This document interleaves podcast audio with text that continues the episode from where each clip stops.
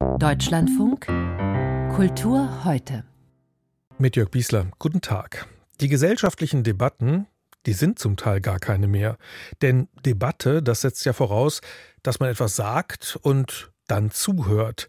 Aber Teile der Gesellschaft wollen offenbar nicht mehr zuhören, sondern lieber schreien, diskreditieren und sogar attackieren. Wie Störer beim grünen politischen Aschermittwoch in Biberach, die so massiv gegen Polizei und Politik losgingen, dass die Veranstaltung abgesagt wurde. Gleich ein Gespräch mit dem Politikwissenschaftler Klaus Leggevi über Freund und Feinddenken rechts und links. Auch bei der Berlinale war die Konfrontation und die Notwendigkeit des Dialogs am Eröffnungstag Thema. Heute berichten wir von dort in Sachen Film. Außerdem Tanz von William Forsyth in Berlin und Theater in Schwerin. Bauern protestieren gegen Kürzungen, aber es mischt sich hinein auch Grundsätzliches. Abneigung, Hass, vor allem gegen die Grünen. Die Verbände distanzieren sich, aber Einzelne sind völlig distanzlos. Sie schlagen ein auf Fahrzeuge und attackieren Polizisten, zum Beispiel beim politischen Aschermittwoch der Grünen in Biberach, der dann abgesagt wurde. In Schorndorf haben Störer Grünen-Chefin Ricarda Lang verfolgt und beschimpft. Das alles mit lautstarker Aggression und offensichtlich ohne irgendeine Dialogbereitschaft. Ähnlich extrem waren Störer in Berlin im Hamburger Bahnhof, wo sie bei einer Lesung mit Texten von Hannah Arendt anti-israelische Parolen schrien. Über das Niederschreien und die Polarisierung im politischen Raum habe ich mit dem Politikwissenschaftler Klaus Leggevi gesprochen und ihn gefragt, warum der Dialog so schwer geworden ist. Der ist schwer geworden, weil es jetzt Leute im öffentlichen Leben gibt, die den vermeintlichen Feind, Sie haben gerade einige genannt, zum Schweigen bringen wollen. Das verstößt elementar gegen jede Meinungs- und Redefreiheit, äh, dass die Gedanken frei seien und jeder Mensch seine Gedanken frei äußern dürfen soll oder kann, ist der Kern der demokratischen Öffentlichkeit. Und diese Regeln werden nicht anerkannt. Das hat zum einen mit einer Deformation dieser Öffentlichkeit zu tun, vor allen Dingen durch soziale Medien, und hat zum anderen zu tun mit dem fundamentalen Angriff von rechts auf unsere Demokratie. Ein Angriff von rechts, sagen Sie. Oft wird ja behauptet, der Angriff komme aus der Mitte der Gesellschaft. Es gebe eine sozusagen schweigende Mehrheit, so hat Hubert Aiwanger das genannt, schon im Sommer letzten Jahres, die sich nun die Demokratie zurückholen müsse. Markus Söder hat jetzt gerade auf dem politischen Aschermittwoch gesagt, die Ampel müsse weg, sie müsse den Weg freimachen, so als habe sie ihre demokratische Legitimität verloren. Und er hat die grüne Umweltministerin Steffi Lemke mit Margot Honecker verglichen. Was ist seine Absicht? Naja, da ist ja das ist ja haltet den Dieb, was der macht. Äh, er gefährdet die Demokratie, er gefährdet den politischen Diskurs und sagt, der sei gefährdet. Das ist ein typisches populistisches Verfahren. Nicht ich bin schuld, sondern die anderen. Das ist Biedermann und die Brandstifter. Was er gemacht hat am letzten Aschermittwoch, auf seinem Aschermittwoch, ist ja nichts anderes, als die Demokratie zu gefährden, die er für angeblich bedroht hält. Ein solcher Ausfall gegen eine grüne Ministerin, die er mit Margot Honecker verglichen hat, ähm, das ist absolut entschuldigungsbedürftig, ist aber von ihm nicht entschuldigt worden. Und vor dem Hintergrund dessen, dass andere dann in Biberach zur Tat schreiten und grünes Personal verfolgen, physisch gewalttätig verfolgen, das zeigt, wie eng hier der Graben äh, geworden ist. Man tut so, als wolle man die Demokratie schützen und gefährdet sie damit. Das ist in der Tat nicht weit von dem entfernt, was die AfD tut. Schauen wir mal auf die Sprache, die dabei benutzt wird. Haut ab zum Beispiel haben die ich weiß gar nicht, ob es Bauern waren, nennen wir sie mal einfach Protestierer, beim politischen Aschermittwoch der Grünen geschrien. Und pfui, ähm, wir holen uns die Demokratie zurück. Das ist auch so ein Spruch, den es da gibt. Das mhm. erinnert mich jedenfalls äh, an Donald Trump, ähm, Make ja, America Great Again, wo sozusagen eine Pauschallösung gefordert wird und eine feinsinnigere Argumentation gar nicht mehr möglich wird. Nein, also dieses Ideal herrschaftsfreier Kommunikation, was wir mal aufgestellt haben, war immer verfehlt. Äh, Emotionen, auch Wut, auch Hass spielt in der Politik immer eine Rolle. Politik ist nicht deliberativ, sondern agonal, immer auf Konkurrenz angelegt. Was wir jetzt erleben, ist natürlich eine vollkommene Radikalisierung dieser Attacken. Wir haben es mit Menschen zu tun, die am besseren Argument oder die an der Interpretation einer unübersichtlichen Wirklichkeit oder äh, an der steinigen Findung von Wahrheit nicht das mindeste Interesse haben und die den Dialog für vollkommen überflüssig halten. Die lassen ihrem Ressentiment freien Lauf. Ressentiment ist etwas, gegen das sie nicht rational anargumentieren können. Die lassen keinerlei wissenschaftliche Evidenz oder auch die Plausibilität des Common Sense äh, gelten. Und sie befleißigen sich ja aktiv der Desinformation, der Lüge, ähm, die das Gegenüber immer als Teilnehmer einer finsteren Verschwörung betrachtet und immer sich selbst als Opfer deklariert. Also hier muss man die Argumente, die muss man herausarbeiten und widerlegen. Wir haben keine anderen Mittel als die der rationalen Aufklärung. Wird das denn zu wenig getan? Dass es eine Minderheit ist, die sich hier radikalisiert, das kommt ja eigentlich selten zur Sprache. Es wird immer von der schweigenden Mehrheit gesprochen. Das ist eben eine Übernahme von AfD-Vokabular. Es ist überhaupt nicht wahr. Die AfD hat demonstriert bekommen durch die Massendemonstrationen, die jetzt seit über einem Monat anhalten und die wirklich eine Million Menschen jetzt auf die Straße gebracht hat, demonstriert bekommen, dass sie nicht die schweigende Mehrheit sind. Dass die Mehrheit auch nicht schweigt, sondern sich gegen die AfD ausspricht. Die demokratische Öffentlichkeit ist ja nicht machtlos. Sie kann sich dagegen stellen. Das tut sie im Moment auch in einer erfreulichen Weise. Und jetzt muss eben insbesondere dann auch die parteipolitische Debatte Leute sich wieder annähern, was in der Zivilgesellschaft ohnehin schon gang und gäbe ist. Man macht eine breite Front, eine antifaschistische Allianz gegen Rechtsaußen und das muss sich in der Parteipolitik widerspiegeln. Jeder Politiker, jede Politikerin, die jetzt der AfD nachläuft, entweder indem sie ihr Recht gibt, das ist die wahre Opposition und sie repräsentiert die schweigende Mehrheit, oder aber zu Maßnahmen aufruft in der Migrationspolitik, die dem ungefähr gleichkommen, was äh, die AfD als Remigration bezeichnet hat, öffnet das Feld für die AfD. Wir müssen klare Kante zeigen. Nur so kann man diese Menschen entlarven und nur so kann man denen, die vielleicht noch zögern aus Protest oder Wut oder warum auch immer, diese Menschen zu wählen, davon abzuhalten. Jetzt sind es im Augenblick vor allem die Grünen, die attackiert werden, sowohl auf der Straße als auch im Bierzelt. Wo liegen die Gründe dafür? Die Gründe liegen da, dass die Grünen eine rationale Strategie in der Klimapolitik, in der Energiepolitik, in der Verkehrspolitik, in der Ernährungspolitik, in der Gesundheitspolitik vorschlagen. Wenn man in zehn Jahren zurückblickt auf die gegenwärtige Debatte, werden wir feststellen, dass die objektive Funktion der Rechtsradikalen in ganz Europa darin bestanden hat, diese notwendigen Maßnahmen, um Klimawandel und Biodiversitätsverlust zu vermeiden, ähm, dass die objektive Funktion darin bestand, das zu verhindern. Also das wissen vielleicht viele äh, AfD-Menschen gar nicht, die ja in der Regel auch sogenannte Klimaskeptiker sind. Aber das ist genau das, was sie im Moment objektiv bewirken. Wir reden nicht über die Themen, die wirklich brennen, den Krieg, die Klimakatastrophe, die nächste Pandemie, sondern wir reden über Themen, die die AfD auf den Tisch äh, gelegt hat. Und das ist der große Fehler. Das heißt, wir müssen eine Politik verfolgen als Bürgerinnen und als Zivilgesellschaft und natürlich auch in der Parteipolitik, die die wirklichen Probleme angeht. Das wäre meine Empfehlung jedenfalls. Und dabei, wenn ich das noch kurz sagen darf, gibt es auch die andere Seite.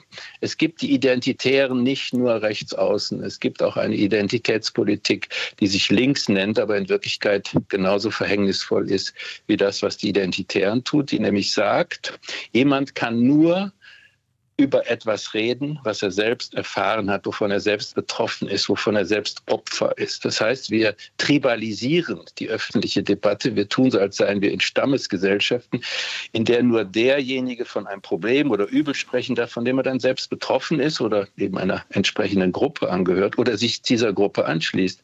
Und das ist die Wissensordnung des jeweiligen Standortes, in den man dann qua Geschlecht, qua Herkunft, qua Hautfarbe, qua Taufe, qua was weiß ich, qua Rekrutierung hineingeboren äh, oder zugeordnet worden ist. Also das nennt man dann Identität, über die angeblich kein anderer Mensch reden oder gar Urteil abgeben kann, das heutzutage als eine kulturelle Aneignung gilt. Das ist das, was mich am akademischen Diskurs stört, wo man so tut, als würde man beispielsweise im Moment sich für die Sache Palästinas einsetzen, in Wirklichkeit aber blanken Antisemitismus betreibt. Wenn jetzt von rechts und links geschrien wird, was macht denn dann die Mitte? Was macht die demokratische Gesellschaft? Kann sie es schaffen, die Extreme in den Dialog zu holen? Ich glaube nicht, dass man da Dialoge führen kann. Ich denke, man muss andere De Debatten inszenieren. Ich kann Ihnen von einer Veranstaltung äh, berichten, bei der ich äh, vorgestern äh, aufgetreten bin, wo am Ende dieser Veranstaltung nicht gesagt wurde, ja, wir sind alle Antifaschisten, sondern wo sich Menschen zusammengefunden haben, um über eine Alternative nachzudenken im Gießener Rathaus. Also es gibt Möglichkeiten aus dieser sagen wir mal, hilflosen Individualisierung herauszutreten, Gemeinschaften zu bilden, Gruppen zu bilden und zu sagen, worüber reden wir jetzt eigentlich, wenn wir unsere Stadt, unsere Gemeinde, unser Land voranbringen wollen. Da gibt es entsprechende Formate, in denen man das auch diskutieren kann. Wir nennen die Bürger- oder Zukunftsräte und dergleichen mehr.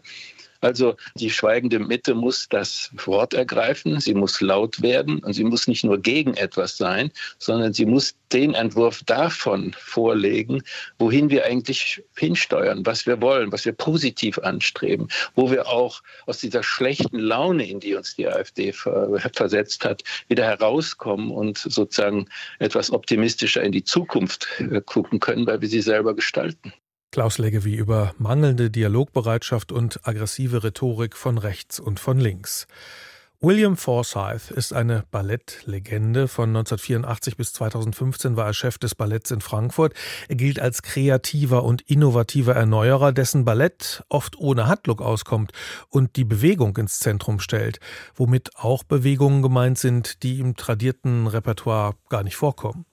Das Berliner Staatsballett zeigt nun drei wegweisende Arbeiten von Forsyth: Approximate Sonata, One Flat Thing Reproduced und Blake Works 1, eine Gruppenchoreografie zu Songs des 1988 geborenen britischen Musikers James Blake. Wiebke Hüster hat den Ballettabend in Berlin für uns gesehen. Im dritten Teil des Abends, dem großen für das Ballett der Pariser Oper geschaffenen, auf Spitze getanzten Ensemblestück Blake Works One, fällt eine Ballerina besonders auf. Leroy Mochate schenkt jeder Bewegung mehr von allem. Mehr Energie, mehr Spannung, mehr Größe, mehr Streckung.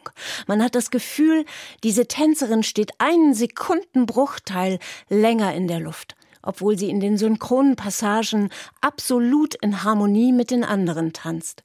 Sie verströmt eine außerordentliche Intensität, aber sie tut nichts extra, um derart aufzufallen. Sie zeigt keine Manierismen. Sie dringt einfach tiefer vor in das einzigartige Vergnügen, virtuos tanzen zu können. Es scheint ihr mehr zu bedeuten als allen anderen, und deshalb strahlt sie das stärker aus als jeder andere auf der Bühne der Deutschen Oper an diesem Abend. Leroy Mochates Tanzen ist das, worauf das Publikum an einem Ballettabend wartet. Sie leuchtet, so sehr kostet sie das Tanzen aus, so sehr erfüllt es sie, so sehr hat sie ihre eigene Meinung darüber, was Tanz ist.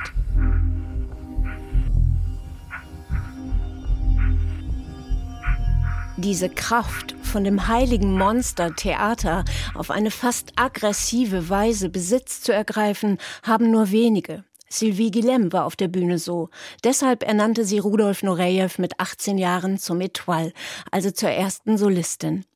Einige von William Forsyths Tänzern besaßen eine ähnliche Macht über die Szene, Dana Kaspersen oder Stephen Galloway etwa. In William Forsyths Arbeiten war es das Zusammenspiel der Tänzer als Ensemble, das eine auratische Faszination erzeugen konnte. Das sieht man auch beim Staatsballett Berlin. Gastballerina Polina Semjonova ist eine erste unter technischem makellos Tanzenden. Ihre Exzellenz stellt sie liebenswürdig in den Dienst einer Gesamtleistung, in der vielleicht etwas mehr die Männer als die Frauen auffallen. Aber diese Momente, in denen sich die Härchen im Nacken sträuben, diesen Schauer, den erzeugt nur das Erscheinen von Leroy Mochate. Die non-binäre, schwarze Südafrikanerin trat im Alter von 16 Jahren noch in einer Männervariation beim Prix de Lausanne an und gewann. Nach einem Engagement beim Béjar Ballet in Lausanne kam sie zum Ballett Zürich, wo Ballettdirektor Christian Spuck sie bat, ihm nach Berlin zu folgen. Nun tanzt sie Frauenrollen auf Spitze. Wenn man bedenkt, dass noch vor 20 Jahren heftig diskutiert wurde, ob klassische Ballettensembles in der Lage wären, William Forsyths komplett anti-intuitiv phrasierte Tänze mit ihren heftigen Stops, abrupten Richtungswechseln und wilden Ausbrüchen zu tanzen. Und ob sie nicht, wenn sie sich diesen neuen Freiheiten überließen, die klassische Reinheit verlören, die Schwanensee erforderte. Das war natürlich auch damals schon Quatsch. Aber es ist hinreißend, in Berlin zu sehen, wie klassisch heute William Forsyths Versuche, das Ballett cool aussehen zu lassen, wirken. Fast wehmütig schaut man auf die vier gelassen und witzig umeinander herumtanzenden Paare in Approximate Sonata. Beinahe kritisch sieht man, wie die Tänzer ihre kostbaren, empfindlichen Körper zwischen die gefährlich eckigen Tische von One Flat Thing Reproduce knallen, als wären sie unverletzliche Zombies, was die horrorfilmartige Musik von Tom Willems auch nahelegt.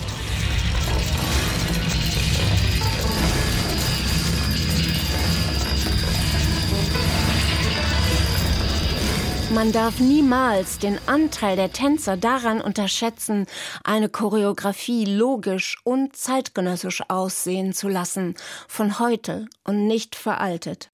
Wiebke Hüster über einen Abend mit drei Ballettklassikern von William Forsyth in Berlin. Und eben da läuft inzwischen die Berlinale. Eröffnet wurde sie mit Reden, in denen es um die Sorge vor dem Erstarken des Rechtsextremismus ging. Davon hat uns Katja Nikodemus erzählt. Filmemacher Andreas Dresen war wohl etwas unwohl bei der Diskussion, auch um die Berlinale Ausladung der AfD. Jedenfalls warnte er davor, dass die Berlinale zu einem Festival der Politik werde.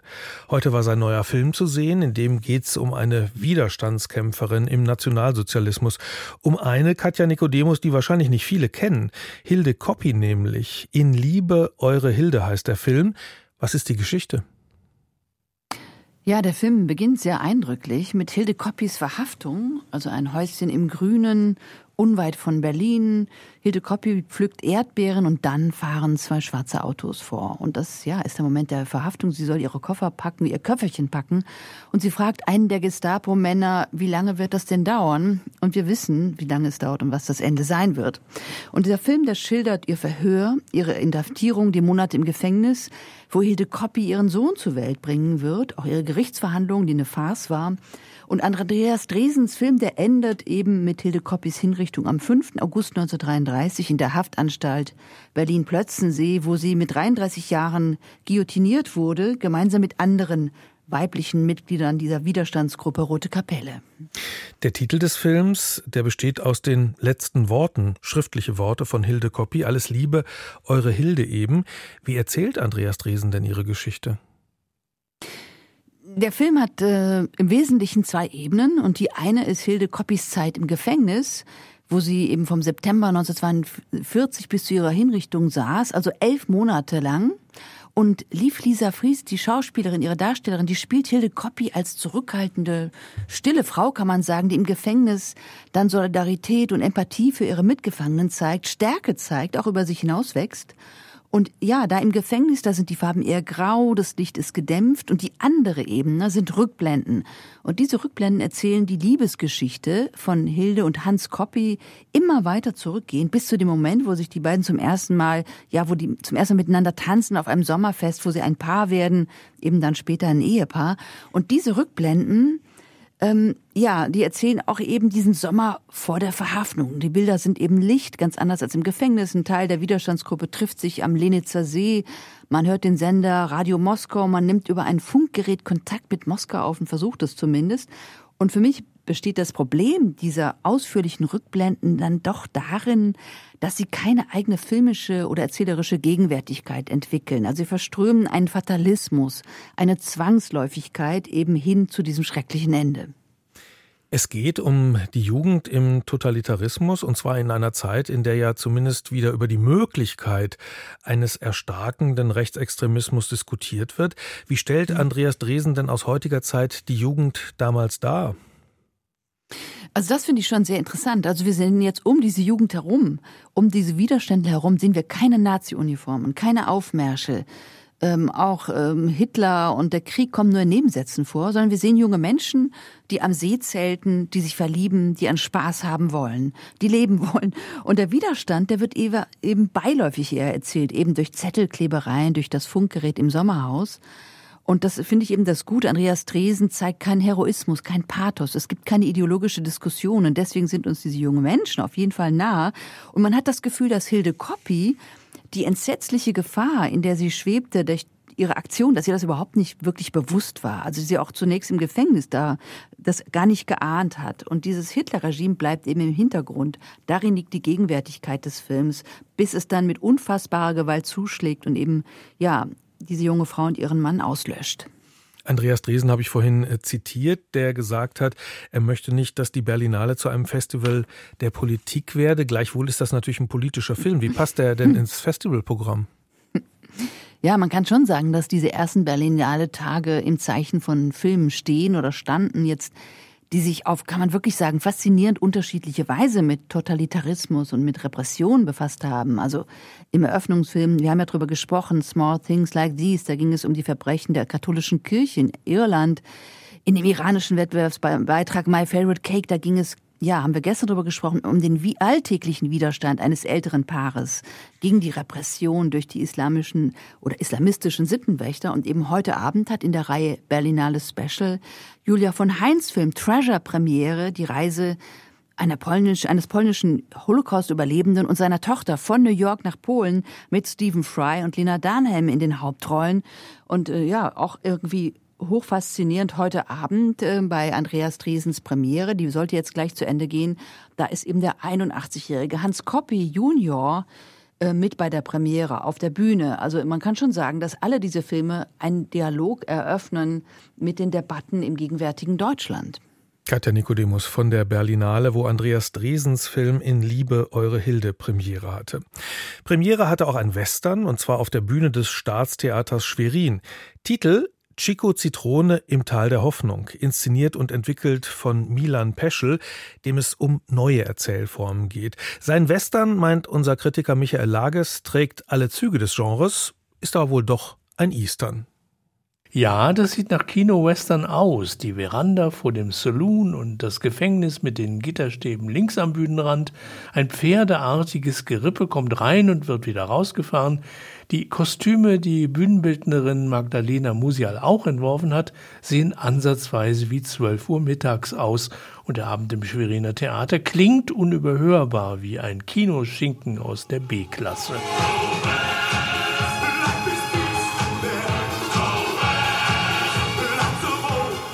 Go West singt's aus den Lautsprechern und noch manch anderer uralt Song wird herbeizitiert. Sobald das Ensemble allerdings zu sprechen beginnt, ist klar, dass dies kein Western, sondern eher ein Eastern ist. Also sprach Johnny Rogers, hieß die Spielidee von Milan Peschel in der Planungsphase. Nun ist statt Johnny Rogers der ähnlich unbekannte Chico Zitrone in den Titel gerutscht und ins Tal der Hoffnung. Ob es aber Rogers und Zitrone je gegeben hat, ist eh egal. Sie sind wie Godot, sie tauchen nicht auf, sie kommen nicht an. Durch den ersten Teil des Projektes von Milan Peschel geistert immerhin einer, der so etwas wie Rogers oder Zitrone sein könnte. Ein Auftragskiller, der in einem Nest im amerikanischen Goldgräberwesten außergesetzlich für Ordnung sorgen könnte. Aber stimmt das? Milan Peschel und das überaus animierte Schweriner Schauspielensemble entführen das Publikum nicht nur in die Welt der Klischees vom angeblich immer so wilden Kinowesten, sondern zielstrebig auch zu den Vätern und Müttern der Klamotte. Gedanklich sind wir derweil eingeladen zum sozialen und politischen Gegrübel darüber, wie der alte deutsche Osten nach der Wende zugleich zum Goldgräber Klondike wurde und zum Armenhaus der Abgehängten. Dirk Oschmann wird ziemlich fleißig per Zitat herbeigeschworen, jener Leipziger Professor, der den politisch-populistisch so fatal herunterkommenden Osten für eine absichtsvolle Erfindung ewiger Besserwessis hält. Und noch eine Menge anderer Dichter und Denker rühren Milan Peschel und das Ensemble in die Worte, Gedanken und Buchstabensuppe. Im zweiten Teil werden später sogar ein paar Löffelchen Schiller und Wallenstein serviert, gemixt mit Erinnerung an Gojko Mitic, den Winnetou der DDR. Das Textgemisch ist wirklich abenteuerlich und kommt derart witzig und schnell daher, dass Nicht-Eingeweihte womöglich kaum mithalten können. Zumal Schauspielerinnen und Schauspieler zunächst mal eineinhalb Stunden so tun, als wüssten sie gar nicht, wen sie jeweils gerade spielen. Hinter den Rollennamen im Programmfaltblatt steht bei allen oder auch nicht ulkig. War Chico Zitrone tatsächlich immer nur die Zweitbesetzung für Johnny Rogers? Und ist die Bande, die da vor dem Saloon herumlungert, immer nur die Summe der Einspringerinnen und Einspringer für irgendeinen Godot, der wieder mal nicht pünktlich zur Vorstellung gekommen ist? Dass da alle acht in Begleitung des wunderbaren Bühnenhundes Captain Spock überhaupt den Überblick behalten, grenzt an ein Wunder. Ganz besonders professionell kann Spock übrigens toter Hund spielen. Der Abend strotzt nur so vor derart schrägen Späßen. Nach der Pause geht's ein wenig konzentrierter zu und einer erzählt von womöglich wahrscheinlich eigenen Erlebnissen auf dem Weg durch die Theaterwelten. Und schließlich beschwören die vier Frauen im Ensemble, natürlich die, tatsächlich so etwas wie ein paar hoffnungsvolle Silberstreifmomente für den neuen Wilden Osten. Und jetzt stehe ich hier Gehe an der Gegenwart zugrunde und gebe doch die Hoffnung nicht auf. Zuvor ist allerdings noch das allerschönste Zauberkunststück des Abends zu sehen. Videokünstler Jan Speckenbach lässt die realen Spieler der Aufführung, auch Hund Spock, durch Zitate aus originalen alten Westernstreifen wandern. Das ist extrem witzig und ein Trick zum Staunen. Nur gelegentlich in knapp drei Stunden ist zu fürchten, dass das Pointenfeuerwerk auch mal ins Leere gehen könnte, am Publikum vorbei. Aber Peschels frecher, unverfrorener Blitzwitz, all dieses Holter-die-Polter, dieses drunter und drüber, dieses Nachdenken und Ablachen im selben Augenblick ist ein echtes Erlebnis. Michael Lage über Chico Zitrone im Tal der Hoffnung in Schwerin. Der Tod des Kreml-Kritikers Alexei Nawalny beschäftigt auch die Kultur. Dazu jetzt mehr in den Kulturmeldungen mit Nicole Strecker. Ja, so sagte etwa Jan-Matti Dollbaum, Mitautor einer 2022 erschienenen Biografie über Nawalny, heute Morgen in WDR 3 zu Nawalnys politischer Relevanz. Das war eine Alternative, die nicht unbedingt politisch festgelegt gewesen ist, aber doch eine Alternative, die ganz klar gemacht hat, dass zunächst einmal, bevor man überhaupt über Politik diskutieren kann, ähm, Rechtsstaatlichkeit, äh, Demokratie und Menschenrechte wieder gesichert werden müssen. Und das hat er geschafft mit einer Sprache, die überzeugend wird, die Humor hatte. Und das ist eine Fähigkeit oder ein Bündel von Fähigkeiten, das sehr selten ist. Und insofern hinterlässt er wirklich eine sehr große Lücke. Auch der russische Schriftsteller Viktor Jerofejew kannte Nawalny persönlich und für ihn war Nawalny ein Mann, der die Zukunft Russlands hätte verkörpern können. Er sagte in der Dreisatzsendung Kulturzeit, er war wirklich ein Mensch mit einer ganz besonderen politischen Kombination. Er war realistisch und gleichzeitig ein Träumer. Und die Russen mögen politische Träumer. Für Irina Scherbakowa, Germanistin und Mitgründerin der Menschenrechtsorganisation Memorial, ist Nawalny ein weiteres Opfer in einer Reihe politischer Morde durch das Putin-Regime. So ihre Einschätzung in Deutschlandfunk Kultur. Er ist natürlich absolut in die Geschichte eingegangen, weil er ja kam für Demokratie und für die Freiheit eigentlich mit seinem Leben bezahlt. Also, und ich glaube, also, dass solche Menschen, erstens sind sie sehr selten und das ist völlig klar, es, er ist in die Geschichte eingegangen.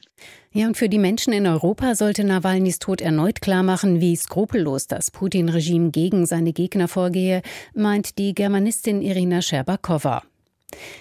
Der Preis der deutschen Schallplattenkritik geht in diesem Jahr an die CD-Box 475 Jahre Staatskapelle Dresden, 100 Jahre Tonaufnahmen.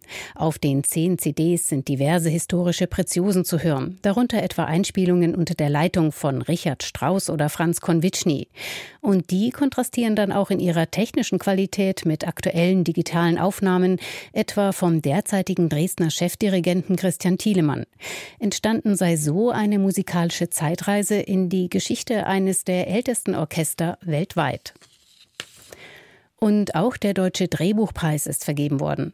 Die Autorin und Regisseurin Sandra Schröder bekommt die Goldene Lola für ihr Drehbuch Als Bestie bin ich aufgewacht. Es sei, lobte die Jury, eine beeindruckende Erzählung über die Überlebens- und Anpassungsfähigkeit des Menschen in feindlicher Umgebung. Nicole Strecker mit den Kulturmeldungen. Vielen Dank. Die Münchner Sicherheitskonferenz, die Gründung der Werteunion und das Urteil gegen Donald Trump, das sind Themen in den Informationen am Abend nach den Nachrichten im Deutschlandfunk. Bei Kultur heute am Mikrofon war Jörg Biesler. Einen guten Abend.